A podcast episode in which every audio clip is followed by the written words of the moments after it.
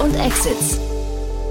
Herzlich willkommen zu Startup Insider Daily. Mein Name ist Jan Thomas und ihr hört unser Format Investments und Exits. Jeden Tag hier die wichtigsten Investorinnen und Investoren, mit denen wir über Finanzierungsrunden sprechen, über Exits, über IPO-Anbahnungen, über tolle neue Geschäftsmodelle oder über den Blick der Investoren auf bestimmte Märkte. Und heute mache ich das mit Peter Specht von Creandum und wir haben uns, ja, ich glaube, das Thema der Stunde vorgenommen, denn wir sprechen über Generative AI, über ein cooles Tool, das, glaube ich, sofort Lust macht zum Ausprobieren, aber das vor allem eine krasse Finanzierungsrunde abgeschlossen hat, wo man sich ein bisschen die Frage stellen muss, wie kann eigentlich Europa in diesem ganzen Markt mithalten? Aber vor allem auch die Frage, ist das Ganze eben nur Hype? Wird das Ganze auch wieder verschwinden oder ist das gekommen, um zu bleiben? Und all diese Fragen haben wir diskutiert. Deswegen freut euch auf ein ganz tolles Gespräch. Hier kommt jetzt Peter Specht von Creandum.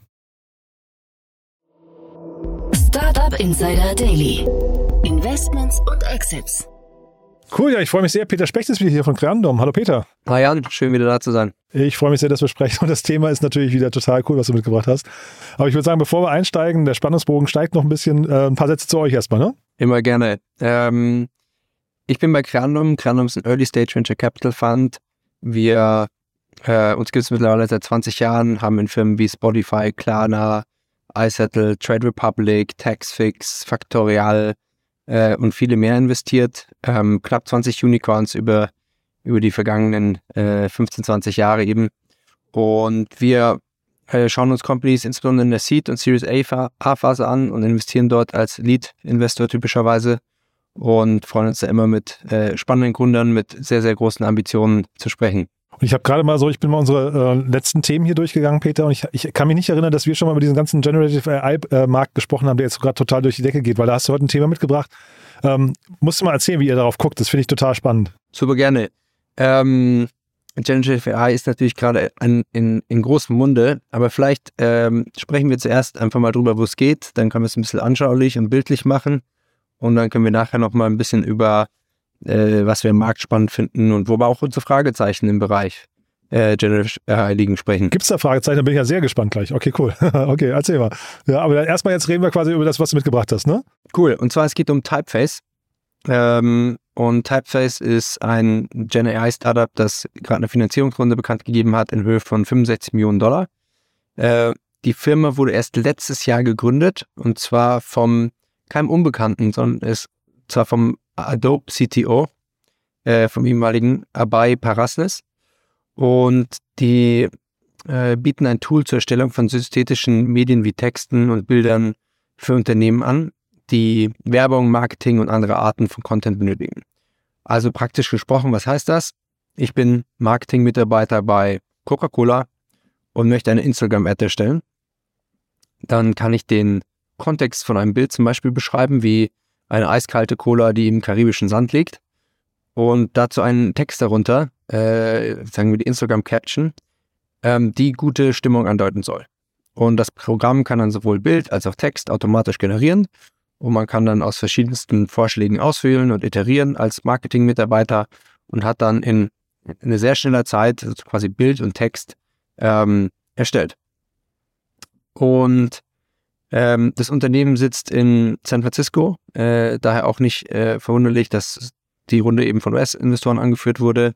Ähm, es war Lightspeed, äh, die dort den Lead gemacht haben und ähm, Google Ventures und auch der M12, das ist der Venture-Arm von Microsoft, haben sich auch daran beteiligt. Und abgesehen von, ich sag mal, der, der Größe der Runde und äh, ist wirklich bemerkenswert der kurze Zeitrahmen, in dem das Ganze entstanden ist, da die Firma bis vor kurzem noch im Stealth-Modus war und eben auch erst letztes Jahr gegründet wurde. Und ähm, ja, ich kann gerne mal so ein bisschen sagen, was ich äh, an Typeface besonders spannend finde. Mhm. Total gerne. Also vielleicht nochmal kurz äh, als Tipp für jeden Hörer, jede Hörerin, sich auf der, auf der Typeface-Webseite mal die Videos anzugucken, oder das Video, glaube ich, ähm, das, das, was da auf der Startseite ist, mal anzugucken. Das Tool ist wirklich der Hammer. Also man bekommt richtig Lust drauf, das zu probieren und wahrscheinlich auch viel Geld dafür zu bezahlen. Aber jetzt erzähl erst mal weiter, ja, genau. Ja, und was man auch sehen wird, dass sie auf der Website dass sie einen Fokus auf, auf Enterprise haben ähm, und wirklich einen, einen B2B-Tool für Enterprise auch ent entwickeln wollen. Aber was finde ich da besonders spannend dran? Ähm, nicht nur, dass es super Content generiert und ähm, dass die, dass quasi Workflows deutlich verschnellert werden, sondern das Spannende hieran ist insbesondere, dass die, die KI hier gleichzeitig vom bestehenden Content in einem Unternehmen lernt. Also ähm, man durch das Hochladen des eigenen Knowledge Graphs einer Firma in Form von Bildern, Style Guides oder Text werden so die neuen Inhalte bestmöglich auf die bestehenden Marken und Kommunikation abgestimmt. Also es ist dann ein Mix aus all dem, was public verfügbar ist und das Wissen, das sich die KI dort zusammensucht und aber auch wirklich den proprietären, firmeneigenen Wissen und äh, Style Guide und, und Knowledge Graph. Und da müssen ja User lediglich dann eingeben, welche Format von Inhalt sie generieren äh, möchten. Und ich meine, sowas kennen wir auch zum Beispiel jetzt schon von, von DALL-E, ähm, äh, die Bild machen oder ChatGPT, die auch viele Hörer vielleicht auch schon ausprobiert haben, die Text machen. Ähm, aber in Kombination äh, mit eben dem firmeneigenen Knowledge Graph ist das nochmal besonders spannend. Und ähm, mittlerweile sehen wir, dass immer mehr Unternehmen Generative AI Tools gerade auch im Marketingbereich einsetzen, um die Erstellung von Content zu beschleunigen. Da ist es nicht erstaunlich, dass, ähm, äh, dass die Use Cases hier äh, sehr obvious sind und auch relativ schnell eingesetzt und umgesetzt werden. Ähm, ich denke aber, dass es sehr smart ist von, äh, von Typeface, sich hier auch wirklich auf eine Enterprise-Proposition festzulegen, um wirklich das Produkt auch auf die großen Marken, großen Pockets im Marketingbereich auszurichten. Und ähm, wir haben in den letzten Monaten noch eine ganze Reihe an Finanzierungsrunden hier gesehen. Ähm, Im Gen AI-Bereich, auch im Marketing-Sektor, wie jetzt zum Beispiel in Jasper AI, die im vergangenen Oktober 125 Millionen äh, Series A eingesammelt haben. Und daher ist es auf jeden Fall ein Space, wo extrem viel Musik aktuell ist. Eigentlich Musik vielleicht sozusagen extrem viel Hype ist, ja, das ist vielleicht auch das richtige Wort und einer der wenigen Bereiche, wo, wenn man aktuell im Marktumfeld sehr viel hört von äh, Valuations, die runtergehen, weniger Fundingrunden und ähnliches, ist das vielleicht der Bereich, der aktuell die Ausnahme ist. Und glaubst du denn, weil das fällt mir auch auf, vielleicht fangen wir da mal kurz an, glaubst du denn, das wird so bleiben? Weil der, also ich habe so das Gefühl, ich, ich zum Beispiel, ich bin auf TikTok, äh, TikTok hat genau verstanden, dass ich diesen Space total spannend finde und spult mir wirklich die ganze Zeit in die Timeline irgendwelche neuen Tools äh, aus dem Gen AI-Bereich rein. Äh, ich habe so das Gefühl, der Markt wird so dicht und der, die, die Pipeline so verstopft, das kann man gar nicht mehr alles testen. Und dann die Frage ist ja, äh, wie ist die, die Nutzer-Adoption dann so langfristig? Ich meine, jetzt hier Enterprise-Bereich finde ich smart, was das angeht, aber so im privaten Bereich hätte ich, so im B2C-Markt hätte ich gesagt, ist das fast schwer, da ähm, sich durchzusetzen, oder? Absolut. Also da, da kommt extremst viel hoch, äh, auch im gesamten Bereich. Ich glaube, im letzten Jahr waren es über zwei Milliarden an, an VC-Funding, die allein in Gen AI geflossen sind. Und dementsprechend kommen auch extrem viele Tools, die ja auch gerade dort für den Consumer-Bereich dort sind. Und was du angesprochen hast, ist, was wir auch ähm, bei einigen Firmen, die wir angeschaut haben, gesehen haben, insbesondere wenn sie einen Consumer First Approach haben oder so einen Product-led Growth Approach, dass die extrem schnell wachsen, weil die Konsumenten oder, oder User das mal eben ausprobieren wollen, ein, zwei Monate nutzen. Aber was eben sich noch äh, bewahrheiten muss, ist, wie langfristig man dann der Nutzer ist und wie die Retention-Zahlen über Zeit ausschauen. Und da haben wir auch ähm, einige Retention-Kurven gesehen, die, die stark wieder abgefallen sind nach nach Month One, Month Two.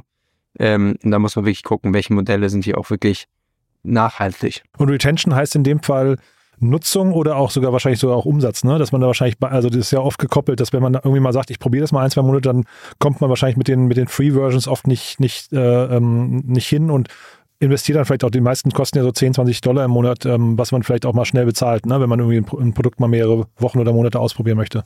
Exakt das, ja. Und dieser, dieser B2B-Markt äh, ist aber dann ganz anders, vermute ich mal. Ne? Ich habe mich jetzt eben hier gefragt, äh, weil ich wusste das gar nicht, dass das der ehemalige Adobe-CEO war. Das ist ja nochmal noch mal spannender, ähm, weil Adobe hat ja Figma gekauft und da hat jeder gesagt, okay, das mussten sie machen, weil sie irgendwie von Figma irgendwie vielleicht links überholt werden könnten. Aber ich finde, wenn man, ich meine, das war ja, Figma kam vor dieser ganzen Gen AI-Thematik äh, und jetzt müssten ja eigentlich wahrscheinlich Adobe in dem Bereich auch nochmal zukaufen. Ne? Das ist ja ein Markt, der noch viel gefährlicher oder ein Angreifer, der noch viel gefährlicher wird für sie. Ja. Ich glaube, also, äh, was du ansprichst, ist, kann man eigentlich auf sehr verschiedene Software-Segmente anwenden. Und zwar, ähm, wir glauben, dass über die nächsten Jahre Komponenten von Generative AI äh, in, in extrem vielen Softwarebereichen übernommen werden. Äh, und das sehen wir auch jetzt schon in unserem Portfolio, wo äh, verschiedenste äh, Software-Tools Teile von ähm, Teile ihres Produkts sagen mit ähm, mit Gen AI äh, besser machen oder zum Teil DALI oder ChatGPT ChatGPT-3 benutzen und ähm, um ihr Produkt in Teilen sozusagen zu verbessern und dort Effizienzsteigerungen ähm, äh, hinzuzufügen. Und ich glaube auch, dass, dass das für alle der großen Software-Seeds sehr, sehr relevant wird. Ist aber auch ein Fragezeichen sozusagen, was die, was, was die Infrastruktur jeweils sein muss. Also ähm, wir haben zum Beispiel, wir sind extremst ja, angetan von dem Bereich und verbringen auch viel Zeit mit ihm und schauen, wo sind hier äh, Möglichkeiten, äh, Investments zu machen, weil es ist schon ein sehr großer Shift, der dort in der Industrie dort stattfindet und extremst hohe Wachstumsraten Nutzerzahlen. Ähm, aber zwei Fragen, die wir uns ja eben fragen, ist immer, wie defensible ist so ein Geschäftsmodell langfristig, weil eigentlich jeder Player sein Produkt aktuell auf der gleichen Infrastruktur oder Modell aufbaut, die eben ähm, äh, Public Models sind und, und für jeden gleich zugänglich sind. Und dann ist die zweite Sache, die wir schon angesprochen haben, eben die User Retention, äh, die viele Produkte wirklich noch proven müssen. Aber ich, es scheint dir jetzt einen ersten Early-Gewinner zu geben wie OpenAI. Aber ja, was sozusagen die langfristige Value wenn alle dieselbe Infrastruktur benutzen, da, da warte ich bei manchen Sachen noch auf die Antwort, ja. Und ist das, du sagtest gerade, viele Companies integrieren das jetzt bei sich. Ähm, ich habe mal irgendwann gelesen, äh, es gab ja quasi Mobile First und jetzt ist es eigentlich AI First. Also Companies komplett anders sich strategisch positionieren müssen und müssen eigentlich, also wenn sie nicht von der AI First Denke herkommen, haben sie eigentlich perspektivisch keine Chance. Ist das eine, eine Denke, die du teilen würdest oder würdest du sagen, das ist übertrieben? Also es kommt natürlich immer sehr darauf an, was für ein Produkt man baut. Wenn es ein Produkt ist, was einen sehr großen Overlap dazu hat, dann kann das schon zum Teil sein. Also insbesondere jetzt, was wir ja gerade sehen, Text Generation, Image Generation. Äh, wenn wir sehen, wie gut das ist, dann disruptiert das auch wirklich äh, ganze Industrien. Äh, allerdings ist die Frage, inwiefern es AI first sein muss. Nicht ganz. Ich sehe es häufig zum Teil AI-enabled so ein bisschen, mehr als AI first. Aber ja, TBD. und ich finde es aber jetzt hier vielleicht nochmal kurz zu, ähm, zu Typeface. Ich finde es wirklich spannend, die Frage, wen disruptieren die jetzt? Ne? Also die, ähm, ich meine, wir haben einmal jetzt gerade über Adobe gesprochen, wo man wahrscheinlich gucken muss, die müssen sich wahrscheinlich echt warm anziehen. Ich nutze viele Adobe-Produkte, aber ganz ehrlich, diese Menge an Einstellungen, die in irgendwelchen Menüs dort versteckt sind, das hinterher einfach über einen Textprompt irgendwie eingeben zu können, zu sagen, mach mir bitte jetzt einen Schatten und der Schatten bitte machen noch ein bisschen stärker und sowas, äh, kann ich mir sofort vorstellen, dass man das lieber machen würde, als jetzt irgendwie äh, ein, ein Produkt lange lernen. Zeitgleich Werbeagenturen sind ja irgendwie so ein Thema oder Grafiker auch. Da verändern sich doch auch ganze Märkte gerade, oder? 100 Prozent. Ich glaube, alles, was wirklich in Richtung Text, Text Generation oder Bild Generation, Bildbearbeitung und viele der, der kreativen Bereiche, die dort äh, auch dranhängen, äh, passiert, die haben eine sehr, eigentlich eine sehr hohe Exposure dazu. Und ich, ich glaube nicht immer, dass äh, AI sozusagen Menschen da komplett ersetzen kann, aber es ist wirklich eben dieses AI-enabled, dass ein, ein Human mit äh, den Möglichkeiten der AI oder mit einer einfachen Benutzer, Benutzer äh, oder Bedienung, wie du es gesagt hast, es über Text zu machen, anstatt den ganzen der Profi zu sein in, in, in Fotobearbeitung, ähm, extrem viel verändert wird, wie Leute in dem Bereich arbeiten werden und wie Software in dem Bereich aufgestellt sein muss. Ich ähm, erspare uns jetzt mal die Diskussion, ob jetzt vielleicht auch Kreativität perspektivisch auf der Strecke bleibt, ne? ob die dann irgendwie verkümmert, weil jetzt jeder plötzlich irgendwie seine Kreativität outsourced. Aber vielleicht nochmal ganz kurz zu der, zu der runden Größe. Ne? Du hast ja auch Jasper schon angesprochen und so und bei OpenAI war es ja äh, noch, noch krasser. Warum brauchen die jetzt hier 65 Millionen? Äh, und und äh, ist das eine, also ist das eine Dimension, die werden wir jetzt öfters sehen oder ist das jetzt in dem Fall, weil die halt so früh dran sind und möglicherweise jetzt einfach Landgrabbing betreiben können, möglichst schnell sich viele Märkte erarbeiten können und, und äh, Marktanteile gewinnen? Also ich, ich kann das noch nicht ganz zuordnen, weil zeitgleich, du hast ja gerade gesagt, die haben am Anfang meistens auch irgendwie hohe Umsätze. Das heißt, die könnten doch fast aus dem Cashflow aufwachsen, oder? Ähm, ja, also äh, hohe Umsätze sind, waren irgendwie Produkte, die äh, also erstmal müssen sie ja gelauncht werden und wenn sie dann gelauncht werden, in den Hype kriegen. Und hier sind Typespace ist vor kurzem gelauncht worden äh, und die haben auch schon die ersten Kunden, die es benutzen. Warum brauchen die jetzt so viel Geld? Ich glaube, es ist das, was du gesagt hast in Richtung Landgrab, in Richtung Engineering Resources, ähm, wirklich produktvoll aufbauen und dort, weil es ein sehr Hype Space ist, möglichst viel in Schnelligkeit und Produktexzellenz in möglichst kurzer Zeit aufbauen. Und damit sind gerade da so ein bisschen die, die aktuellen Dynamiken des Marktes, die ja auf Effizien Kapitaleffizienz eher achten aktuell und etwas vorsichtig ein bisschen vorsichtiger anzugehen oder sagen wir kapitaleffizienter anzugehen. Werden hier bei GenAI, glaube ich, ein bisschen außer Kraft gesetzt, weil die Wachstumszahlen so extremst hoch sind und Investoren, aber auch äh, Unternehmen davon träumen, eben innerhalb von kürzester Zeit so schnell hier wachsen zu können, dass sich, dass sich eben lohnt, so viel Kohle da in so einer kurzen Zeit äh, reinzustecken. Und das kann funktionieren und Venture ist ja ein, ist ja ein Outlier-Game. Äh, und die Wette ist dann, dass wenn ein, eine Company wirklich den richtigen Pfad hier trifft, dass sie dann auch in kürzester Zeit eventuell eine 5 bis 10 plus Milliarden Company werden kann, weil es eben so ein, so ein großer, attraktiver Markt ist, der so schnell wächst. Aber ich, ich ist natürlich auch ein bisschen skeptisch. Also das ist, das ist eine Hype-Phase, die haben wir, weiß nicht, vor einem Jahr oder ein, vor zwei Jahren in Krypto zum Beispiel gesehen und die, diese Hype-Cycles gibt's immer wieder. Und das wird sich sicher auch in einer gewissen Weise wieder beruhigen und dann werden die Runden wieder auch etwas anders ausschauen. Aber hier kommt auf jeden Fall eine Kombination zwischen Hype-Markt, Produkt und auch noch extremst äh, prominenten Gründerprofil zusammen, ähm, die sowas dann auslöst. Ich finde es deutlich greifbarer als Krypto ähm, und die anderen Hype-Themen, die mir jetzt so einfallen, wären halt irgendwie Quick-Commerce oder, oder auch hier diese ganzen äh, äh, Scooter-E-Mobility-Unternehmen, die wir hatten, wo halt sehr viel Hardware oder äh, ne, also irgendwie sehr, ähm, sehr asset-heavy waren. Und hier ist es ja ein reines Software-Play, also von daher kann ich dem schon, schon viel abgewinnen. Ähm, aber dann vielleicht trotzdem mal aus eurer Sicht, könnt ihr dann über, also äh, mit ihr meine ich jetzt europäische Investoren überhaupt mitspielen bei solchen neuen Trends, wenn es plötzlich wieder so krasse, also das ist, ich weiß gar nicht, war das ein Series A, aber so frühe Runden passieren in so einer Dimension, das ist ja auch schon wieder fast so eine, so eine Abgrenzung, die in Europa oft nicht möglich ist, ne? Ja, also können, natürlich kann Europa dort absolut mitspielen. Sehr gut. äh, und ich bin, also sehr gute Software-Companies können von überall auf der Welt gebaut werden.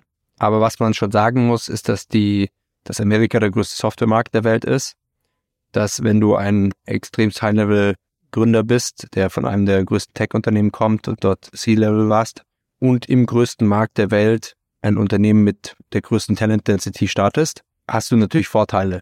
Aber genauso kann man auch die spannendsten Firmen von hier bauen. Und es gibt aber, ich würde mal sagen, die, die Anzahl solcher Hype-Runden in der Größe ist in Europa vielleicht ein bisschen geringer als in den USA zu 100 Prozent. Hm. Und wer sowas bauen möchte, darf sich trotzdem bei dir melden, ne? Verstehe ich richtig. Immer gerne. Gibt es denn äh, vielleicht, gibt, also nochmal in eigener Sache bei euch, gibt es denn da Themen, wo du sagst, über die würdest du dich wirklich gerne austauschen? Du hast ja gerade gesagt, bei euch überwiegt oder bei dir, du bist so ein, sagen wir, ein bisschen hin und her ähm, wegen der Skepsis auch, weil man nicht weiß, ob es ein Hype ist oder nicht. Aber gibt es Themen, wo du sagst, die könnten auf jeden Fall noch besetzt werden, da sieht man zu wenig? Ich würde sagen, eigentlich durch die Bank. Äh, durch die Bank hindurch, auf verschiedenste, auf die verschiedensten Industrien sehen wir hier Sachen, die sehr spannend sind. Und ähm, gucken uns auch in den verschiedensten Bereichen dort Sachen an. Also deshalb, ich würde sagen, wir, wir gucken tatsächlich sogar holistisch auf den Markt. Wenn ich, wenn ich sage Skepsis, dann geht es eher um, sag mal, die, die unterliegende, ich sag mal, Technologie und Infrastruktur anzugucken, als auch auf eben Skepsis auf, auf, ich sage es manchmal Commercial Traction und, und gucken eben wirklich, was wirklich dahinter steht. Aber wenn Gründer also wirklich sehr früh oder auch mit erster Traction oder guter Traction hier was bauen, äh, gucken wir uns das eigentlich absolut an in wirklich verschiedenen Bereichen. Cool, Peter. Du, dann hat mir das großen Spaß gemacht. War echt ein cooles Thema oder bleibt auch ein cooles Thema nach vorne raus. Ne? Haben wir was Wichtiges vergessen für den Moment? Nicht von meiner Seite. Vielen Dank, Jan. Cool. Dann lieben Dank und bis zum nächsten Mal. Ne? Schönen Abend. Startup Insider Daily, Investments und Exits. Der tägliche Dialog mit Experten aus der VC-Szene. Ja, das war Peter Specht von Creandum und das war unser kleiner Gedankenaustausch zum Thema Generative AI, zum Thema Standort Europa und zu der Frage Hype oder nicht Hype. Ich glaube, man hat gemerkt, wir sind beide ziemlich angetan von dem Thema. Ob die Bewertungen jetzt so stimmen, keine Ahnung, aber wir werden auf jeden Fall dranbleiben. Das Thema oder vielmehr dieser ganze Kosmos wird uns natürlich in den nächsten Monaten und wahrscheinlich auch Jahren hier noch begleiten. Und von daher, ja, ich fand's super. Ich hoffe, ihr auch. Wenn dem so sein sollte, wie immer die Bitte, empfehlt uns gerne weiter. Ihr wisst ja, wir freuen uns immer über neue Hörerinnen und Hörer, die uns noch nicht kennen. Dafür vielen Dank an euch und ansonsten euch erstmal einen wunderschönen Tag und ich hoffe, wir hören uns nachher wieder. Bis dahin, alles Gute. Ciao, ciao.